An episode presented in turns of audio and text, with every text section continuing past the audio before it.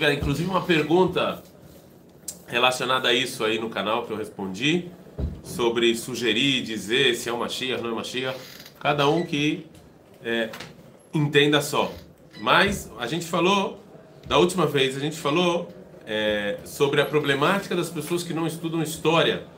E se você não estuda história você quer falar alguma coisa, não tem problema, fala para você mesmo. Mas quando você quer formar a opinião das pessoas é, sem com ignorância histórica, aí, aí, aí isso causa em geral, em geral isso causa certos problemas. Então o Rav Kuk traz a história de Ahav e a história de do rei Yoshiao. E ele fala que Ahav e o, o, o, luto que a gente tem é justo por esses dois reis, pelo rei Ahav e pelo rei Yoshiao, justo pela, pelo que eles simbolizam. Quem estuda Tanakh vê que o Tanakh critica Ahav de maneira profunda. Ele recebe muitas críticas porque ele fez idolatria, assassinou pessoas. Por outro lado, a louva ele pelo amor que ele tinha a Eretz Israel. Então, o que, que a gente entende daqui, que foi o que a gente viu da última vez, que não é tudo preto e branco, que a gente tem que pegar a pessoa como um todo. A gente não julga a pessoa, né? A gente vê tudo que ele fez. Pode ser que ele fez coisas ruins, pode ser que ele fez coisas muito boas para o povo judeu. E quando você não estuda isso e você começa a falar várias coisas é, em nome da história judaica, você, você acaba pecando, você acaba errando. Justamente porque você tem que ter essa, essa visão de mundo um pouco diferente, que não é tudo preto e branco. Né? Não, é, não é... Então a Gemara vê a Rav como alguém, Yoshiao, como símbolo das, dos dois personagens que as forças eram completamente separadas, e o símbolo do Mashiach ben David e o símbolo do Mashiach ben Yosef de maneira é, é, é, exagerada, né? de maneira kitsoni. Né? Que Rav era muito amor a Israel e nada de Kedushá, e Yoshiao era muita Kedushá, mas pouco é, é, pouca parte física, né? O rei de, o reinado de Eudá era muito fraco. Então, com isso a gente chega ao final do Mahamar. Veine, Betorik vetad Mashiach ben Yosef, Nigdalech Izayon Atzionut bedoreno. Agora, aqui essa frase, ele falou que o Herzl era Mashiach ben Yosef. Nessa frase ele fala Ikvetad Mashiach ben Yosef. É Ikvot Mashiach ben Yosef. Como você explica essa frase? Ikvot é. Espaços. É, mas. Não, é o que antecede. É o que antecede, é o que o que o que está o que tá surgindo. Mas ele deixa bem claro que o razão da Tzionut Bedoren, o sionismo na geração do Rav Kuk, lembrando que a geração do Rav Kuk está falando aqui em 1904, é o Mashiach Ben Yosef. É esse é Ikvot do Mashiach Ben Yosef.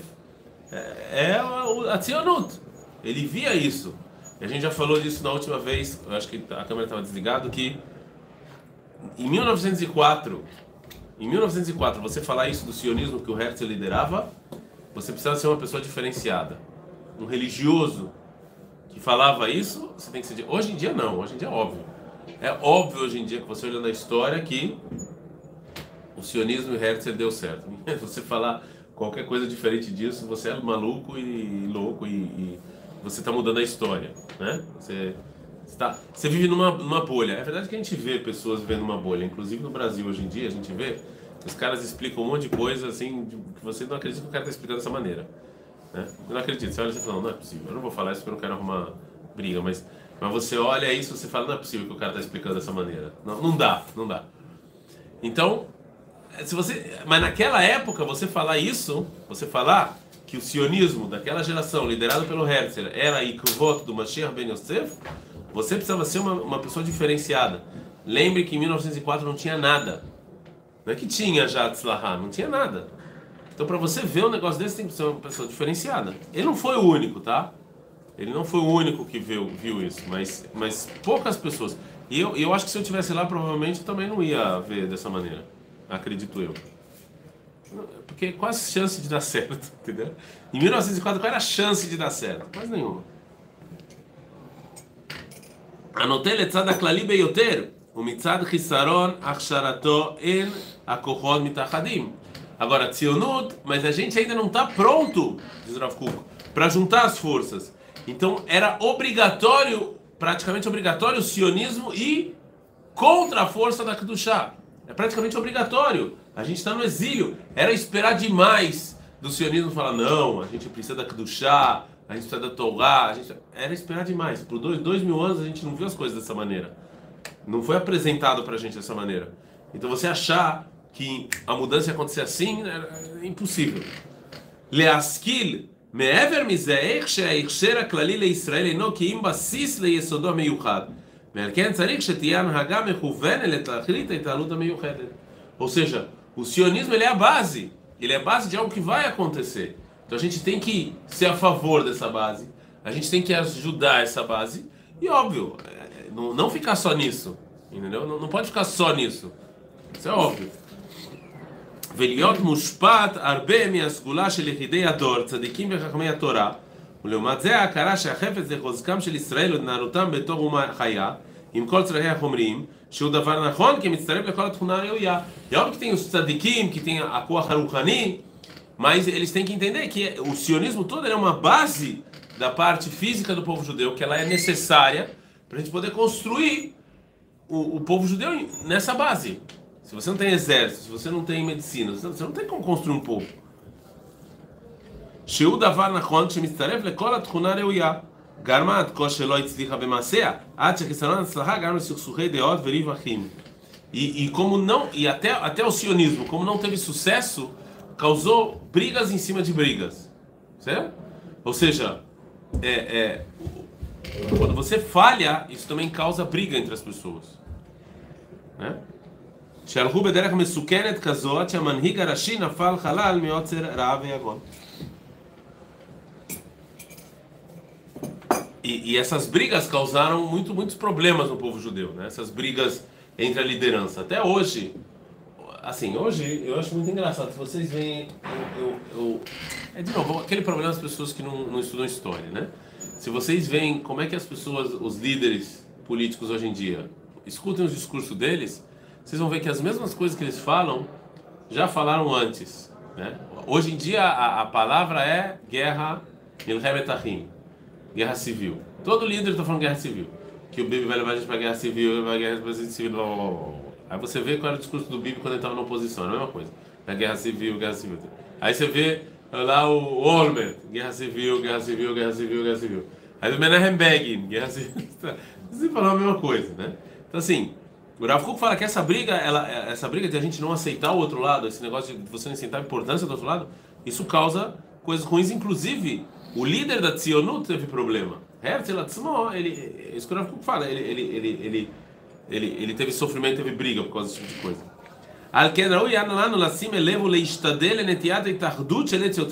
Então, qual é a função? Isso que eu não entendo. Essa frase que o Rav falou agora, os nossos líderes aí no parlamento deveriam colocar essa frase num quadro, para não falar mais as baboseiras que eles continuam falando. Eu estou falando dos líderes do nosso do Partido Sionista que diz que estuda o Rav Kuk. Eu tenho minha, minhas dúvidas o quanto realmente ele, ele faz isso. Eu, eu acho meio difícil. Até porque pelo que ele vem falando, eu estou começando, a, tô começando a duvidar da inteligência dele. Mas de qualquer maneira, ele fala o que, que a gente tem que fazer. A gente tem que juntar a Etzi Yosef e a Etzi É isso que a gente tem que fazer. A nossa, a, a, nossa função, a nossa função em Medinat Israel é juntar as duas forças. É falar, Herzl era necessário, Ben Gurion era necessário, cola Kavod para eles, assim como o, o, o Razonish, assim como. Certo? Todos eles eram necessários. Certo? São necessários. E, e, e, não brigar um com o outro. Certo? É isso que esse é Estadlut. Olha só o Rav Kuk falando em 1904. Assim, eu achava que hoje em dia, depois mais de 100 anos depois, a gente deveria já ter aprendido a lição, mas não aprendeu. A gente continua com essa, essa discussão, ela continua no, é, é, assim, escutem o discurso dos líderes do governo. Essa continua, essa, esse debate continua, ele segue. Infeliz, por que que segue? Porque infelizmente a internet ela é nociva e, e, e, e hoje em dia eu, eu sou muito pessimista nisso, nesse sentido. Hoje em dia a gente criou uma eu não, olha, eu leio notícia, tá? Então não acha que eu escutei essa porcaria. Eu não escutei, mas eu li a notícia, né?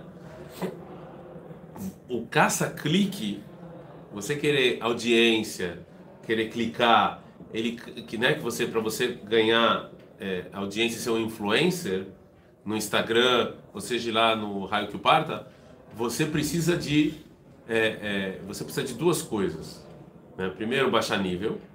Se você não baixa nível, por definição, as pessoas não vão clicar. E, pe e pessoas amam o quê? Duas coisas as pessoas clicam. Duas coisas. Né? Pornografia e porrada.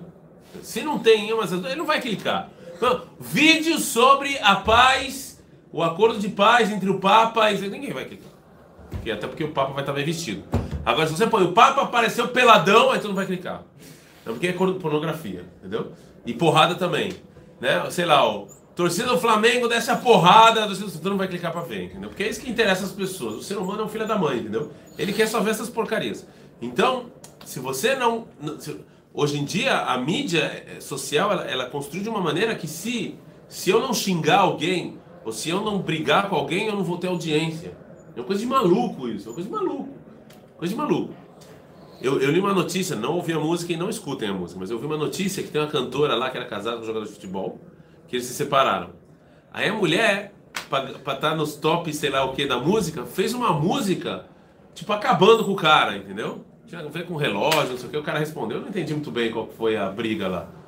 Quem não tá, quem sabe o que eu tô falando, eu tô feliz. Mas a, aí a cantora, ela, ela, ela, tipo, ela tá no, no, nos top, sei lá do que, foi a mais tocada. Por quê? Porque ela botou na música, olha só. Ah, ela botou na música dela o negócio para provocar o cara, entendeu? Provocar o cara. É uma coisa de maluco. Você, se você não põe no vídeo alguma coisa para provocar, para xingar, pra não sei o quê, você não vai ser famoso. É que ele traiu ela não sei quantas vezes também. Eu acho que ela tá um pouco, não, tudo bem, chateada. Tudo bem, eu não tô falando que o cara é um santo. Mas desculpa, você casa com um jogador de futebol, você espera o quê? Não, desculpa, ela é um idiota se ela achava que o cara ia ser fiel e ia contar a historinha da carrochinha pros filhos. Ah, não, aí também para. Né? Ele é genial. Ela fala na música lá que ele trocou, ele trocou o Rolex pelo Cássio, aí no dia seguinte ele tá assinando um contrato com a Cássio. Ah, é isso que eu tô falando, mas isso, mas isso eu acho que é uma bobagem. Eu acho que ela nem tá chateada, é só pra ganhar é, clique, entendeu? É isso que eu tô falando. Eu nem sabia que, era, que esse era o caso. Mas assim, desculpa, um cara eu não quero citar nomes aqui, mas pensa qualquer jogador de futebol, eu vou casar com ele, o cara vai ser fiel.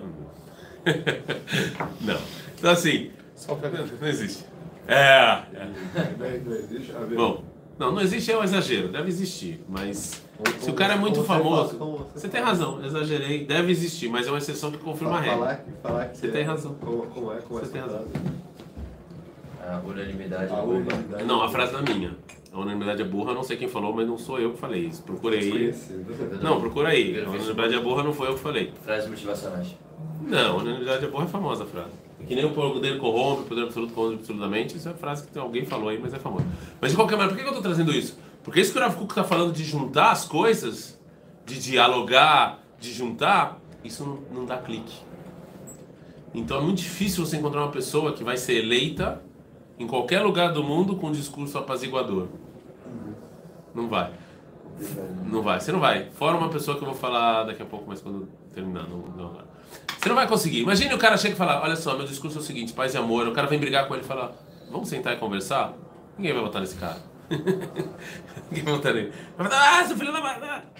Aí foda.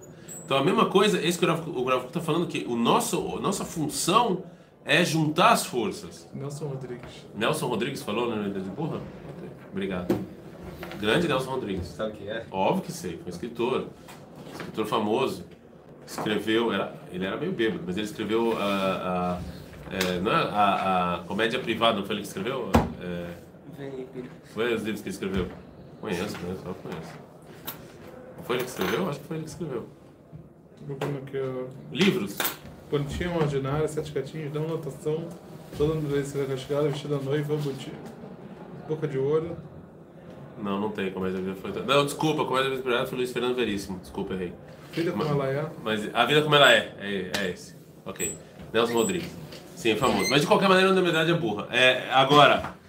É, Lismoar beit narut refetz achaim abrim achomrim bemifal biclal. A gente tem que ficar feliz Feliz, falou Rav feliz com o que o sionismo está fazendo, feliz com o que o Herzl está fazendo. A gente vai ter um país com, com um exército forte, com a Romriut forte, com um físico forte, está feliz, não brigar com isso. O Ledat, Atchunah, Zotem, Nataklitam Israel. Por outro lado, também saber que esse não é o final, esse não é o objetivo final, mas é importantíssimo, a gente tem que apoiar isso. gente fala, vamos. Ah, mas ele não concorda com você porque ele acha que. Não importa. Vamos falar do que a gente concorda. Depois que a gente chegou no que a gente concorda, fez, aí a gente fala que a gente discorda. כי מכשר הגון שיגדול על פי דרכו, וכשאינו מתנהל למטרת ההכנעה לצד הרוחני והשאיפה אליו. É óbvio que o Ruhani e o espiritual, óbvio que são mais importantes. Mas se surgir um movimento que quer melhorar a vida em Israel, a gente tem que apoiar. E não ir contra. Certo? Ah, mas é a Torá. Deixa isso para depois. Não precisa ficar brincando. על כן, תהיה תועלת המרירות שראוי גם כן למי שנוכל לחשבו בתור עקב על משיח בן יוסף, מצד השפעתו של חפץ גדול הכללי של תקיעת האומה במובן החומי והכללי. Então é óbvio que a gente sente a dor que Herzl faleceu. Olha o quanto ele fez pela construção do, da terra de Israel. Então é óbvio que a gente tem que sentir essa dor. É óbvio que a gente tem que sentir aí que está do Mashiach, Ben Yosef chegando. É óbvio que ele trouxe. Se ele era, se ele trouxe, isso é irrelevante. O que é relevante é que isso aqui sim é, é, é, tem a ver com o Mashiach Ben Yosef. O que ele fez, o movimento que ele fez tem a ver com o Mashiach Ben Yosef.